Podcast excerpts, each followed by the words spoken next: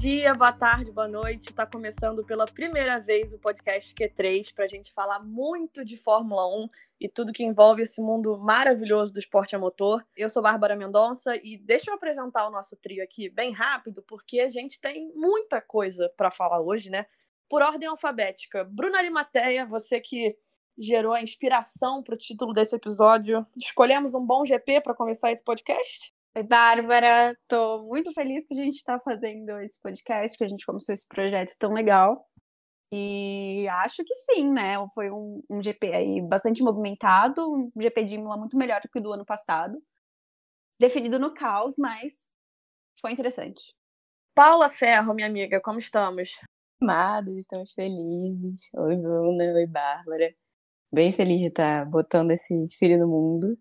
E bem feliz de ter começado logo nesse GP, né? Com tanta movimentação. Certamente não vamos sofrer com falta de pauta. Então, acho que vamos começar, não é mesmo?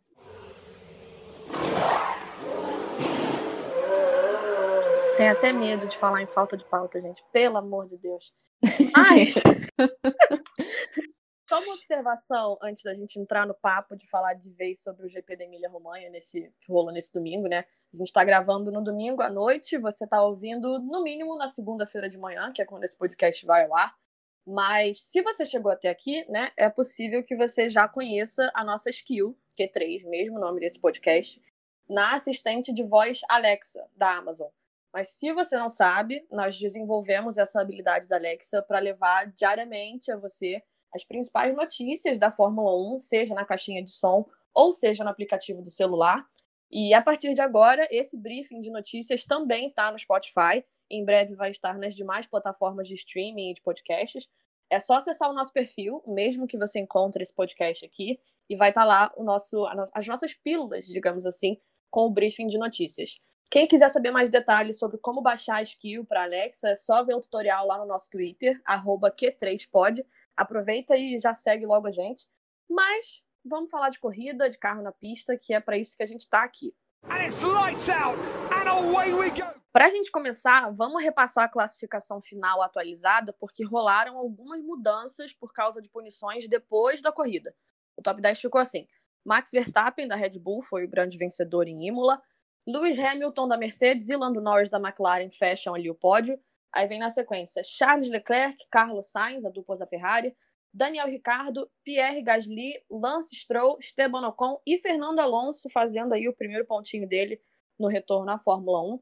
E a primeira punição foi para o Lance Stroll. Stroll foi penalizado com 5 segundos por ganhar vantagem fora dos limites de pista numa ultrapassagem sobre o Gasly. E nisso, com essa penalização de 5 segundos, ele acabou perdendo uma posição terminando em P8, e o Gasly subiu para P7. Com essa diferença aí na pontuação, a AlphaTauri também assumiu a quinta posição no Mundial de Construtores. E quem também tomou punição foi o Raikkonen, não foi, Paula? Pois é, na relargada, o Raikkonen, que vinha na sétima posição, deu uma rodada e aí terminou caindo para décimo e cortou ali um certo caminho, meio que para voltar à posição original, só que terminou ficando em oitavo e relargou assim. Mas o que ele deveria ter feito é passar pro, pelo pit lane para realinhar na posição certa. Como ele não fez isso, depois da corrida, ele levou uma punição de 30 segundos. E aí ele caiu para a 13 terceira posição e foi isso que possibilitou o Alonso ganhar seu primeiro pontinho aí nessa volta. Se essa punição tivesse saído durante a corrida, né, no documento que eles soltaram, teria sido um 10 segundos, né, o stop and go, mas como só foi definido depois, tomou aí, eles converteram em 30 segundos. Mas vamos lá, falar da corrida. Quando a corrida de manhã, eu não sei vocês, mas assim, eu sempre acordo uns 15 minutos antes da corrida só, porque eu valorizo muito o meu sono, tá? Não sou a pessoa que consegue acordar tranquilamente 6 horas da manhã para assistir treino livre, que nem Bruno Arimateia. E aí, quando eu acordei, eu abri o Twitter e eu vi, gente, tá chovendo em Imola.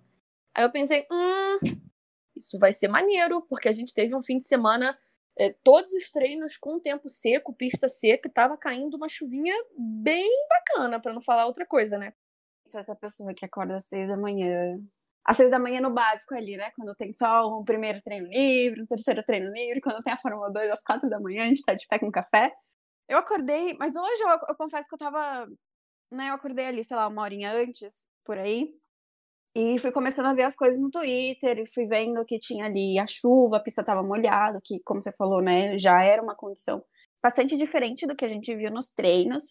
Também começou a ter Mercedes arrumando ali um pouquinho do, do freio do Hamilton, a Aston Martin fazendo a mesma coisa com o Stroll e com, com o Vettel. Então, a, a primeira sensação, assim, quando eu abri o Twitter hoje de manhã, foi caos.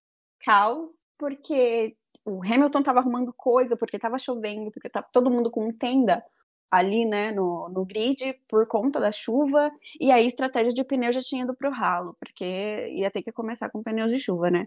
Então eu acho que fez jus ao resto da corrida que também foi caótica, mas ali de manhã a gente já, já conseguiu prever que o negócio ia ser diferente. É, e a corrida começa ali com uma baita largada do Verstappen, né? Que sai dali da, da segunda fila, na terceira posição, P3 para P1 já começa com uma briga ótima dele ali com o Hamilton, é, não deu espaço. Eu vi uma galera reclamando, mas assim, não acho que o Verstappen foi desleal. Acho que foi ali briga boa, de coisa de corrida mesmo. O que, que você achou, Paula? Eu antes de corrida também. Fiquei bem apreensiva primeiro, né? Porque você vê aquele, aquela pista toda molhada, muito spray, ele levando ali o spray do Hamilton, um pouco do spray do, do Pérez no rosto, mas foi que foi, assim, não, não, não quis saber, pegou ali pela pela esquerda e foi, foi, foi. Eu achei do jogo, sabe? Jogo que segue, foi apertado, foi, mas nada que, que ali não, não fosse do, do esporte mesmo, da, da, da competição. Achei que tava para ter mais espaço, talvez desse, mas acho que ele foi, foi limpo, não foi nada desleal com Hamilton. É do jogo ali uma, uma pancadinha, ele terminou quebrando um pouquinho da asa dianteira, né? Mas sem problemas e ainda fez o, o, dever de casa, né? Não só passou, como ainda foi lá e abriu bastante para garantir a vantagem dele. achei um, um, início de corrida assim bem legal para quem ficou mordido né, na corrida passada que não teve um, um, bom resultado. Foi que foi, foi em busca do, do dele, foi garantir o dele. Max Verstappen que quebrou a maldição dele na Itália, né? Porque ano passado ele não terminou nenhuma das três corridas na Itália. Então hoje já vem vence em Imola para quebrar a própria maldição dele ali. E na sequência, a gente te... logo ali no comecinho da corrida também, a gente teve um toque entre o Latifi e o Mazepin, que gerou o primeiro safety car do dia. É, o Mazepin ainda vai ser assunto nesse podcast, não hoje, Sim. não hoje, mas é bom deixar claro que a culpa foi totalmente do Latifi, né? Ele escapa um pouco ali da pista, no que ele volta, ele espreme totalmente o Mazepin, o Mazepin não tem culpa nessa situação. O que é uma pena, né, Bruna? Porque a Williams fez um treino classificatório ótimo, botou os dois carros no Q2 depois de um bom tempo, mas na corrida deu tudo errado, né? E aproveita Sim. e fala da Red Bull e do Pérez, porque eu sei que você estava querendo falar da Red Bull e do Pérez. Sim. Helmut Marko tá feliz hoje, Bruna? da Williams, é, realmente, né, a equipe estava num ritmo bastante bom nesse final de semana. Eu acho que a gente pode destacar a classificação com os dois carros no Q2. E assim, apesar da referência não ser exatamente a, a ideal, se você pensar no grid, o Russell ali, ele ficou no, no Q2, ele ficou a 0.06 da, da Ferrari do Sainz, entendeu? Então, assim, se a Ferrari do Sainz também deu uma decepcionada por não ter ido para o Q3, poxa, a comparação da Williams com a Ferrari é, é uma subida de nível bastante grande, né? Porque antes a comparação da Williams era com quem, né? É, o, o Russell fazia o ano passado milagres para passar para o Q2, mas é, não tinha essa base de, de comparação sólida assim para você ver e falar, nossa, ele está muito perto da Ferrari do Sainz, por exemplo, né? Então, sim, eles classificaram bem. Acho que essa era uma corrida onde tinha bastante chance deles pontuarem e terem um bom desempenho. Mas aí, começando com, com o Latifi fora já no começo, né, a, as coisas realmente desandaram para a equipe. Depois, com, com a batida também do, do Russell, foi um domingo jogado fora, depois de um, de um final de semana bastante bom. Eu acho que, no geral, é animador para Williams, até porque os treinos foram no seco e a corrida foi no molhado, numa, numa condição bem diferente. Mas foi realmente uma pena. E para falar rapidinho da Red Bull, é, eu até estava assim, mais negativa com o Pérez, porque eu tinha tava esperando um pouco mais, né? Mas aí é, eu fui ver e assim, claro, Verstappen ganhou, o Pérez fez uma ótima classificação ontem, a gente ficou, realmente, Marco, você está feliz? Não, você não está, né? Até comentei no meu Twitter que eles tinham que aguentar agora, eles tinham pegado um piloto bom, eles ferraram com, com os pilotos juniores dele, e agora arque com as consequências do Pérez, às vezes, e eu acho que vai acontecer de novo, fazer um tempo ali melhor que o do Verstappen. Mas na corrida, o ritmo realmente uh, foi um pouquinho diferente, né, entre os dois pilotos. Mas aí eu acho que, assim, talvez a gente olhando com honestidade ali pro, pro rendimento do Pérez, poxa, é a primeira vez que ele pegou essa Red Bull na chuva, né? E a gente sabe que a Red Bull é um carro a risco e que mesmo que não seja exatamente o mesmo carro do ano passado, o Verstappen já tá mais acostumado com um jeitinho de domar ali essa Red Bull, né? E o Pérez não, que vem de uma equipe diferente. Então eu acho que por, pelos treinos terem sido no seco e pela por ser a primeira vez dele com a Red Bull na chuva, ok. E aí até a parada no, no box, né, lá para volta 30 e tanto, ele tava em quarto, em quinto. E aí só depois ele caiu e não conseguiu pontuar. O fato dele não conseguir se recuperar ali na chuva, ter errado, saído da pista, é, deixa a gente com essa sensação um pouco de não foi o que a gente esperava, principalmente por, porque o Verstappen ganhou a corrida mas eu acho que, no geral, assim, dá pra gente dar essa relevada por ser a primeira vez dele na chuva com uma Red Bull e por, enfim, não ter largado tão bem. E acho que dá para ficar nessa conta também. Mas acho que a gente tem que ficar atento. Acredito que o Pérez tem tudo aí para dar um trabalhinho e para animar os finais de semana do Helmut Marko aí na Red Bull. Esse GP foi completamente maluco e se a gente fosse falar de tudo que aconteceu, a gente ia ficar aqui por horas. Então, só para não deixar de falar sobre alguns pontos, né? Só para registrar algumas coisas rápidas. É, Mick Schumacher rodou, perdeu a asa dianteira, teve que fazer duas voltas sem nada, porque o pit lane estava fechado, ele estava desesperado no rádio, e eu confesso que fiquei com pena, mas que eu me diverti um pouco, porque foi muito engraçado ele desesperado no rádio, mas no fim deu tudo certo. É... Só, só para registrar que foi muito bom ele falando, eu só preciso que alguém me diga que vai ficar tudo bem. E o engenheiro respondendo, vai que ficar carinho, tudo bem. Né? Aquela palavra de motivação. O próprio Tcheco tomou uma punição stop and go, porque ultrapassou dois carros com o safety car na pista. Vettel também tomou 10 segundos, mas o que aconteceu hoje não foi culpa dele, foi culpa da Aston Martin, né? Vettel tomou 10 segundos de punição também, porque a Aston Martin não colocou os pneus no carro dentro do limite estabelecido de até cinco minutos antes da largada. Mais um, um pontinho ali de, dentro dessa punição ao Vettel que veio tarde também na corrida, né? Foi uma coisa ali do início. Ele já tinha feito a parada, podia já ter feito o stop and go antes, mas a Fórmula 1 só divulgou lá para o meio, fim da corrida. Então eu achei que houve um erro ali de comunicação que pode também ter, ter atrapalhado um pouco mais o Vettel. Achei, achei uma parte chata da corrida. Pontuar também que no final das contas ele nem terminou a corrida, né? Faltavam duas, três voltas para acabar. Aston Martin chamou ele para o box e recolheu o carro porque, enfim, não, não tava pra, não dava para continuar ali. Também não sei se ele tinha algum problema, porque já teve esse problema, né, no começo da corrida. Enfim, outra corrida aí que a gente não vê o universo ajudando o Sebastian Vettel, né? Eu acho que eu posso falar assim. É, e aí ele também não, não terminou não terminou o GP de Imola. É isso, é um tetracampeão mundial que em duas corridas no ano não terminou nenhuma. Isso é um pouco bizarro aos meus olhos, mas Agora vamos falar do que, que movimentou o domingo de fato, né? Que foi, obviamente, a batida entre o Bottas e o Russell, que gerou ali a bandeira vermelha por causa dos inúmeros detritos na pista que eles tiveram que, que parar para tirar. É, Paula, Bruna, vocês acham que alguém teve culpa? Vai, Paulinho. Não?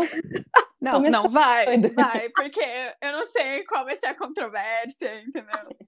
Mas assim, o que a gente pode falar de detrito na pista aqui é que aquilo ali ficou pior que. Eu vou, vou usar a minha referência aqui, porque vocês, cariocas maravilhosas, vão poder trazer uma, uma outra.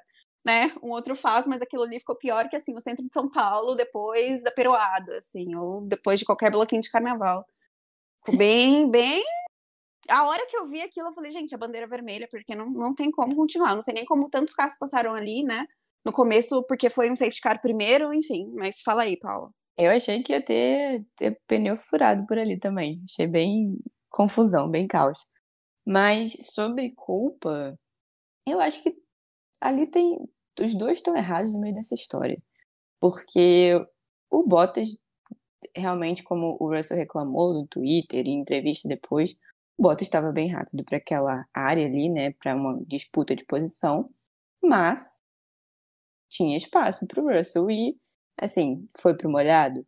Foi para o molhado, mas você tem que também aprender a, a domar ali o carro. Eu acho que ele tem uma questão ali psicológica, uma pressãozinha que ele se bota, porque ele, ele é um piloto muito bom, né? O Russell, aspirante ao posto do, do próprio Bottas na Mercedes, né? Tudo, tudo caminha para esse para essa mudança aí de, de posto. Eu acho que ele tem tá com a cabeça ali muito pressionada, querendo muito fazer, um pouco talvez afobado. E aí eu acho que o erro maior foi do próprio Russell, que, que vai para a parte da pista que estava mais molhada, termina ali perdendo controle, vai para cima do Bottas e aí foi, foi o próprio caos, os dois giraram e foi batida no muro e foi carro que eu nem tinha reparado na hora, só vi depois como o carro do Russell chega a avançar no carro do Bottas e o Halo Salvador mais uma vez fez que garantiu que não tivesse nenhum estrago maior, mais grave para nenhum dos pilotos.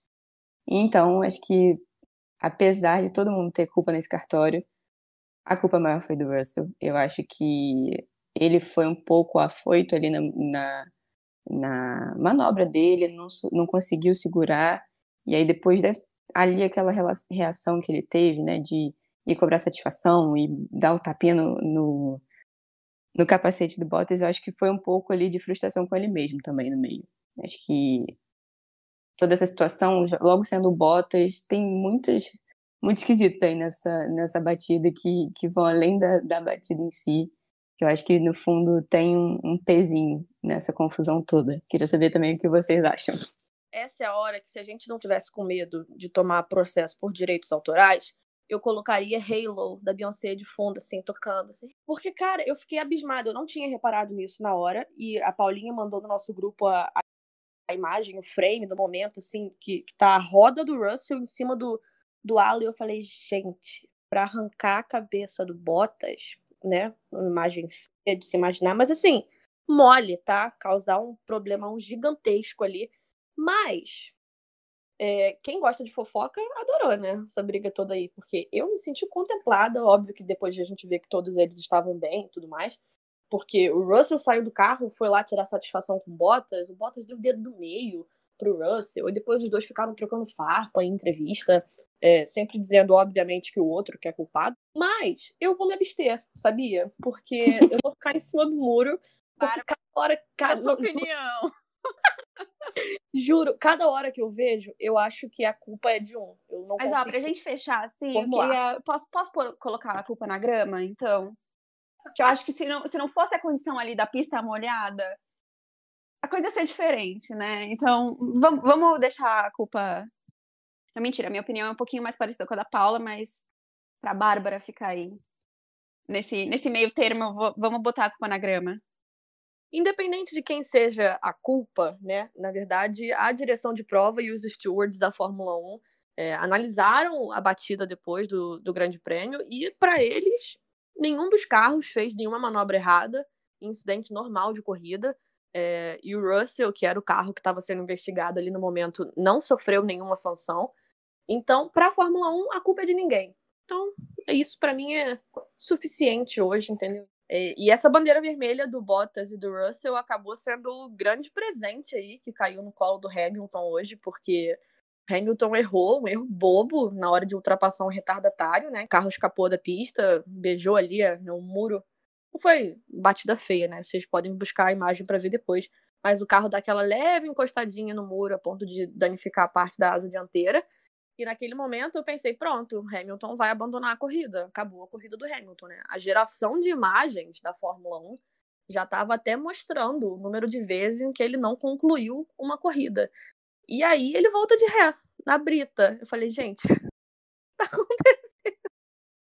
Bruna, o que, que você achou? Porque eu confesso que eu fiquei olhando para aquilo, eu tô até agora um pouco boba, né? Você vê a quantidade de piloto que atola na brita e o cara conseguiu voltar para a pista de ré eu confesso que eu achei meio surreal. O que, que você achou, Bruna? É o Still I Rise, né? Do capacete dele. que dizer mais deste homem? que faz agora milagres também, né? Eu, eu juro que antes da, da corrida, quando eu ia postar ali o meu, meu top 3, eu ia mandar um, acho que o Hamilton vai abandonar hoje, não sei, tô com esse feeling. E eu não mandei, porque eu falei, não, acho que não. E aí, na hora que ele foi pro muro, assim, a gente já tinha visto, né, como você falou, não, não foi nada muito forte, mas foi suficiente para para arrebentar ali um pouquinho da, da asa dianteira, o suficiente para ter que trocar o bico, né, quase.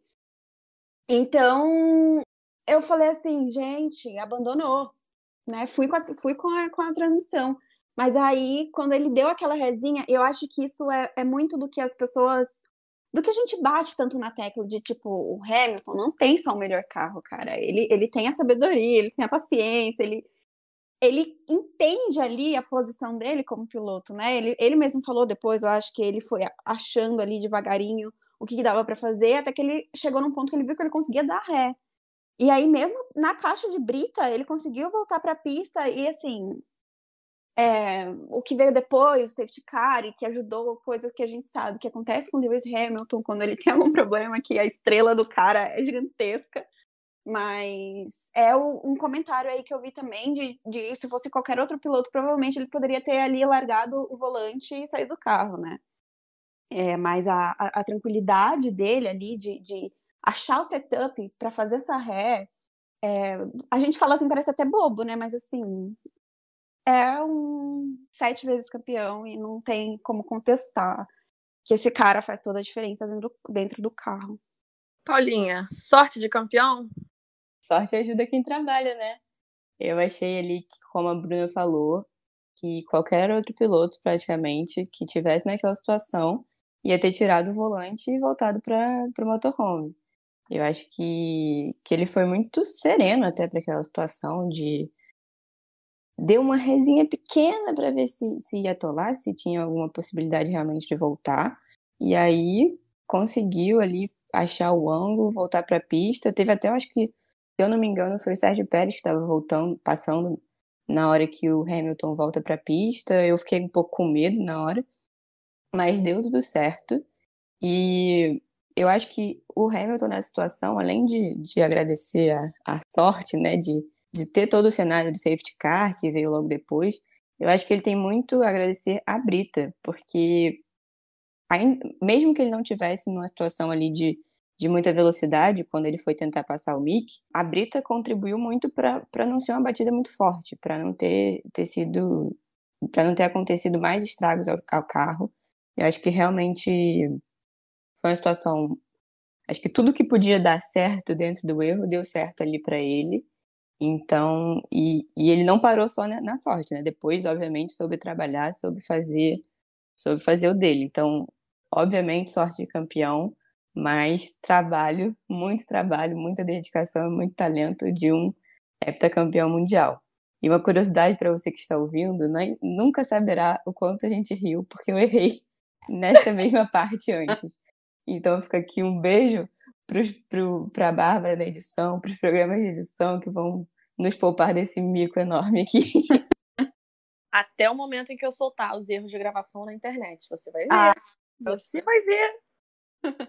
Mas tudo bem. Ai, eu queria só pontuar uma coisinha antes da gente é, pular de tópico, que é dentro disso que a, que a Paulinha falou, né, do, do Hamilton voltar e fazer a parte dele também, só pra gente ter uma referência que o Hamilton voltou, chegou a ficar em nono, né? E foi pro pódio. E o Bottas ficou preso um tempão em nono e assim. Joguei a comparação, sabe? Não, não, pra mim não, não tem como. Então... Aproveitando que você jogou essa comparação aí, eu lembrei de uma coisa que eu queria ter falado, quando a gente tava discutindo Bottas e Russell e tudo mais, independente de quem é a culpa, o fato ali, antes daquela batida, é que George Russell, pilotando uma Williams, ia ultrapassar Valtteri Bottas em uma Mercedes. É só isso que eu queria dizer. Esse é o grande fato, independente de quem era a culpa da batida, não sei o que, o que deve ser levado em consideração para mim é, é isso. Então eu vou só largar e a gente segue aqui. Pouco, né? meio batido, literalmente, da, que era uma, uma Mercedes versus uma Williams, né? A gente vai vai falar então, porque a, a Williams estava vindo ali um pouco mais um pouco rápida para passar o Bottas. Peraí, é, é 2021 isso? Já mudou o regulamento? O que, que aconteceu? Aí não só uma, como eu tinha falado antes, não só uma Williams contra uma Mercedes, mas um possível futuro piloto Mercedes contra o atual, né, que tá ali com balançando no, na, no posto. Então, acho que por isso que eu falei que, a, que talvez a cabeça tenha pesado um pouco pro Russell. Ele já esteve no passado numa situação assim. Ele estava em décimo, agora me faltou o GP, perdoem aí a cabeça. Mas ele estava em décimo, estava no safety car e acabou ali com. Por causa do problema né, de temperatura de pneu, tinha esfriado um pouco e aí terminou batendo e não pontuou com o Williams. Os únicos pontos dele do ano passado foram quando ele substituiu o Hamilton no Bahrein. Então, como ainda falta esse gostinho da, da pontuação com a, com a Williams, eu acho que talvez, em certa medida, tenha pesado esse fator mental aí na preparação dele. Acho que não devemos deixar de considerar essa parte. Para a gente fechar, para isso aqui não se estender muito também, vamos para os últimos dois tópicos do dia. E aí eu acho que, puxa, acho que vai ser unânime, pelo menos, né? Piloto do dia. Quem é o seu piloto do dia, Bruna? Eu já sei que não vai ser unânime. Mentira! Ai, não, desculpa, desculpa. Como eu soltei uma vez na, nas nossas reuniões, desculpa. É, que é o meu objetivo aqui é terminar falando o karaokês, né? Então, desculpa. Eu ainda consigo ficar muito impressionada com o Hamilton, porque a questão é a seguinte: para mim, o Norris fez um trabalho muito bom, conseguiu se manter ali pro, pro pódio, né? E, e fez uma corrida boa na chuva, enfim. Mas é que para mim tem uma coisa que é depois de tudo que o Hamilton já fez, fica cada vez mais difícil você se impressionar com ele, porque tudo você fala, ah, mas ele é maravilhoso, ele é incrível. E então a gente já espera dele, mas aí quando ele consegue fazer uma coisa que te impressiona de novo, depois de tudo que ele já fez que te impressionou, eu não consigo deixar passar. Então, para mim, para mim ele foi o piloto do dia por conta disso. É experiente, já tá há muito tempo na Fórmula 1, já sabe as manhas, mas assim, eu acho que quando um piloto no nível dele ainda consegue te surpreender, é, é uma coisa de outro mundo. Não, justo, justo. Eu, eu, diria que é o meu piloto do dia honorário, se a gente estivesse distribuindo esse título aqui. Paula Ferro. Eu acho que o argumento da Bruna é 110% válido, mas como Lewis Hamilton provavelmente é o piloto de praticamente todos os dias, né? Acho que vamos abrir o, o espaço aí para outra pessoa, e essa pessoa é Lando Norris, o Landinho que não largou bem, né? Saiu da sétima posição depois de, de ter a volta a volta rápida dele no Q3 deletada por conta de limite de pista. Caiu um pouco, foi para nono e se recuperou. Foi ali, ficou um tempão ali atrás do, do Ricardo, isso depois de ter feito uma quase ultrapassagem coletiva ali, botou Gasly, no, no meio, foi um, um momento bem legal da corrida. Estava ali com, com muito mais um ritmo bem melhor que o, que o Ricardo, mas estava preso atrás dele, não conseguia disputar a posição. Inclusive, esse é o único ponto ali que eu acho que poderia ter sido um pouquinho mais legal, né? Uma, uma ultrapassagem entre companheiros de equipe seria bem maneiro, mas achei que tudo foi feito às claras entre a McLaren. O Lando falou: eu tenho ritmo melhor em ar limpo, né, sem ninguém na frente. A equipe falou Dan, pro Ricardo, vamos testar, o Lando acha que tem mais e vamos, a gente quer ver qual vai ser. O Ricardo cedeu a posição rapidamente, não enrolou. Inclusive, depois da corrida, ele falou que teve que engolir o orgulho dele e, e abrir o espaço, né? E o Lando passou e, e, e abriu. Então, ele ele realmente estava com um ritmo muito melhor, brigou ali até quando pôde pela segunda posição, segurou o Hamilton bravamente por um tempo e terminou com um muito merecido terceiro lugar. Eu acho que para alguém que ainda é muito novo, que só está fazendo o seu segundo pódio né, nesse, nesse GP, eu acho que foi um, um grande dia dele. Então, entre desde os treinos livres que ele foi bem, da classificação, da corrida, eu acho que pelo fim de semana completo ele merece bastante esse post de piloto de dia. Eu vou de Lando Norris também, fechando aí 2 a 1 um sobre o Hamilton. É, eu acho que o, o Lando está muito confortável nesse carro da McLaren. O que eu fiquei realmente impressionada é que, ok, tem, tem toda o ganho de posições do Lando na corrida, mas assim, no final da corrida, o Lando faz 30 voltas, mais ou menos, se eu não me engano. de pneu macio e ele ainda consegue segurar ali, se não me falha a memória, pelo menos três ataques fortes assim do Hamilton. Ele conseguiu manter a segunda posição, até que, né, obviamente, pneu desgastou, enfim, Hamilton levou a vantagem ali e conseguiu o segundo lugar. É, então eu acho que assim, pelo conjunto da obra, né, a Paulinha já citou o desempenho dele no classificatório, ter segurado quem, quem ele segurou ali na, na traseira, tendo 30 voltas de pneu macio, o desempenho no geral, maneira que ele está conduzindo o carro, é, eu acho que merecidamente, né? Sem contar aquela ultrapassagem dupla ali, que a Paula já citou também, que eu achei aquilo um absurdo. Pelo conjunto da obra, hoje eu vou de, de Lando Norris. Mas me permitem uma menção honrosa aqui rapidinho. Achei que Carlos Sainz fez uma ótima corrida. Também. Porque depois de ter feito um, uma classificação fraca, né? Um treino classificatório bem abaixo do que era esperado. Ele saiu de 11 na primeira volta já estava em nono e também junto com com o Lando subiu ali, ficou em, em quinto um tempão. Quando o Hamilton veio atacar, ele ainda conseguiu segurar, se não me engano, duas vezes. E obviamente não tinha como, não ia, não ia prender o Hamilton ali atrás, mas eu acho que ele mostrou bastante habilidade para conseguir domar um pouco a fera e resistir enquanto dava. Então eu acho que também teve uma, uma distância muito pequena para o Leclerc, então ele merece lembrado, já que outras pessoas brilharam um pouco mais nessa corrida. E o começo de prova dele também não é bom. Ele erra um monte de coisa bobinha, assim. O Tsunoda, eu acho que veio um pouco abaixo do que eu esperava também. Mas é aquilo de, pô, Tsunoda pegando no carro da AlphaTauri pela segunda vez, né, na, na Fórmula 1. Pista chuvosa, né, molhada. É, e falando em AlphaTauri, só um parênteses aqui, eu não consegui entender até agora por que, que a AlphaTauri insistiu em deixar o Gasly de pneu composto de curva forte. Não entendi até agora. Aquilo acabou com a, com a, corrida do Gasly. Assim, o Gasly ainda, né, ficou ali com o P7 depois da, da punição do Stroll, mas assim, é, até falando um pouco do, do Tsunoda, por exemplo, ele, ele teve uma classificação ruim, né? Bateu ali, arrebentou traseira, nem largou em último, tirando o Vettel que largou do pit lane. Ele terminou em décimo segundo, que, considerando onde ele largou, nem é tão ruim assim, né? É, mas dá pra ver que a, que a AlphaTauri tá com, com um ritmo bom, assim, sabe? Agora, tá, quer apostar, é, vai vir chuva, não vai vir chuva, talvez um safety car, que a, a probabilidade era bastante grande, ok, mas é, tem um momento crucial ali que ele começa a perder muitas posições. Quando você pisca, ele tá, sei lá, em 16 Demorou muito, sabe? Demorou muito para tomar essa decisão a, a AlphaTauri. É, a, a demora para tomar uma decisão foi uma tomada de decisão muito errada já, né?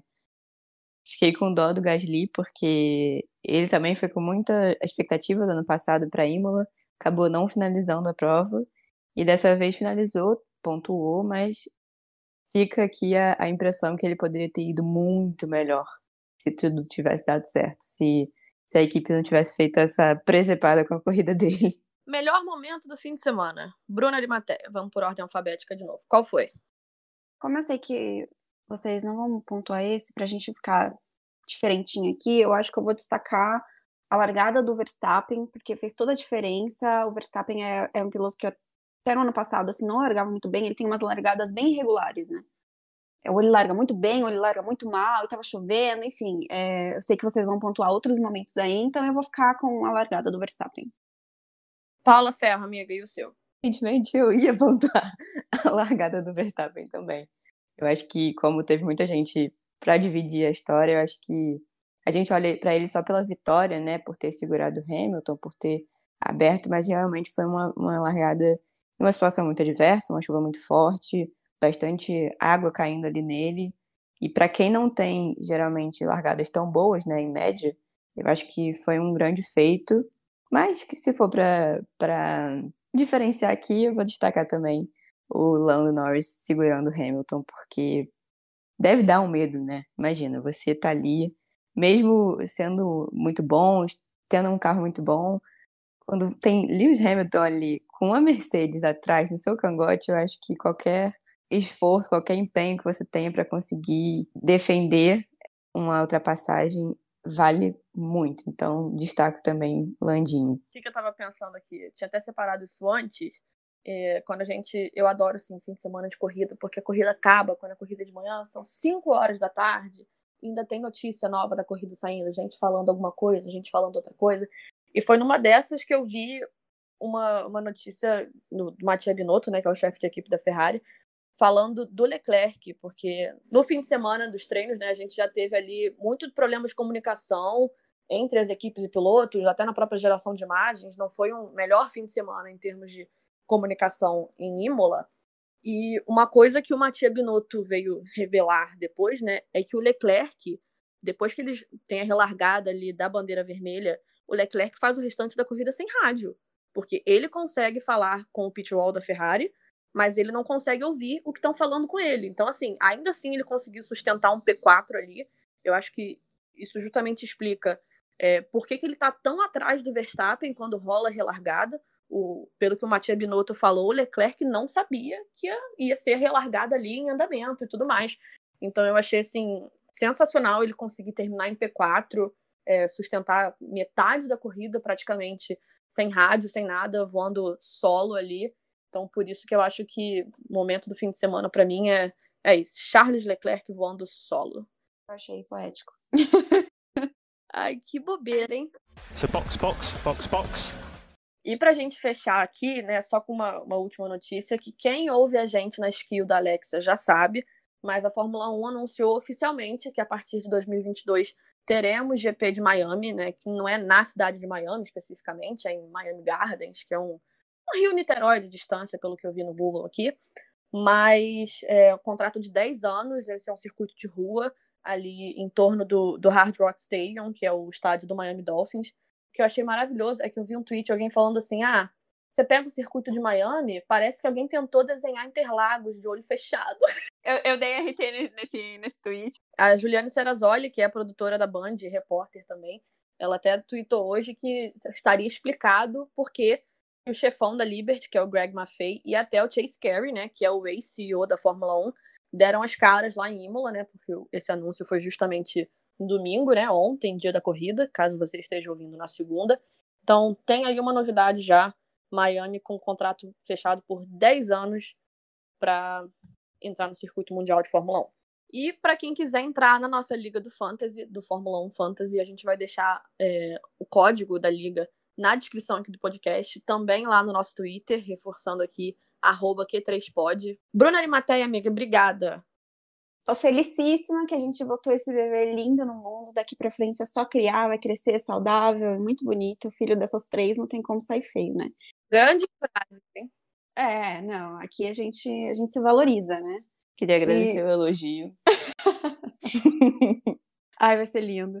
E reforçar para vocês, né? Sigam a gente aí no, no Twitter, que é arroba que3pod. Quem quiser me seguir também, o meu arroba é arroba arimatea, B, underline, arimatea com TH, underlinezinho ali no final. A gente tá falando bastante de Fórmula 1, rola umas coisas de fantasy, rola, rola de tudo. Sigam lá, gente. Paula Ferro, amiga, e você? Também tô muito feliz que a gente conseguiu chegar no fim dessa gravação sem morrer de rir, mas também... Tarefa difícil. Com certeza. Mas também realmente bem feliz que a gente se juntou e que esse filho está na rua. Então, que venha a próxima corrida, que venham as próximas corridas e que venha, continue esse alto nível de, de competição, bastante acirrada na pista, para a gente ter bastante história para contar por aqui. Então, quem quiser acompanhar as baboseiras que eu falo no Twitter, o meu arroba é arroba underline Paula Ferro underline, porque não tinha 100, infelizmente. Mas estou por lá também falando de tudo um pouco, Fórmula 1, BBB. Talvez daqui a pouco o BBB já tenha acabado, se você estiver escutando isso com bastante atraso. Então, também sempre arrumando assunto para falar, sempre dando pitaco. E nos vemos no, na próxima semana, não é isto, Bárbara Mendonça? A gente estava falando aqui que agora é só criar o bebê, criar o bebê e botar a cachola para pensar em pauta, porque semana que vem não teremos corrida, infelizmente próximo GP, o GP de Portugal, no dia 2 de maio, daqui a duas semanas. Então a gente vai ter um final de semana aí sem corrida. Mas queria muito agradecer a todo mundo que ouviu a gente até aqui, porque a gente discutiu esse projeto inúmeras, inúmeras, inúmeras noites e dias e estava todo mundo numa ansiedade danada de botar isso na rua e botar, enfim, divulgar o projeto. A gente começou ali na, na Skill, que foi acabou dando muito certo, virando um orgulho pra gente, mas que foi ali mais um projeto experimental até, né, do que viria a ser o podcast. Então, tô super feliz de estar nessa, a gente se vê aí, se vê não, né, se ouve. Mas quem quiser ver as baboseiras que eu falo no Twitter também, arroba Bárbara Mendon, Mendon de Mendonça, no caso, só que com dois N's no final. E também, né, quem quiser deixar crítica, sugestão, a gente tá por lá pra ouvir, não é mesmo? Mas deixa a crítica com carinho, tá, gente? Importante, É, importante. Senão a gente chora. Oh, pelo amor Importante. Ah, é isso, gente. Obrigada a todo mundo que ouviu a gente até aqui. O podcast Q3 vai ficando por aqui. A gente se vê na próxima segunda. Beijo.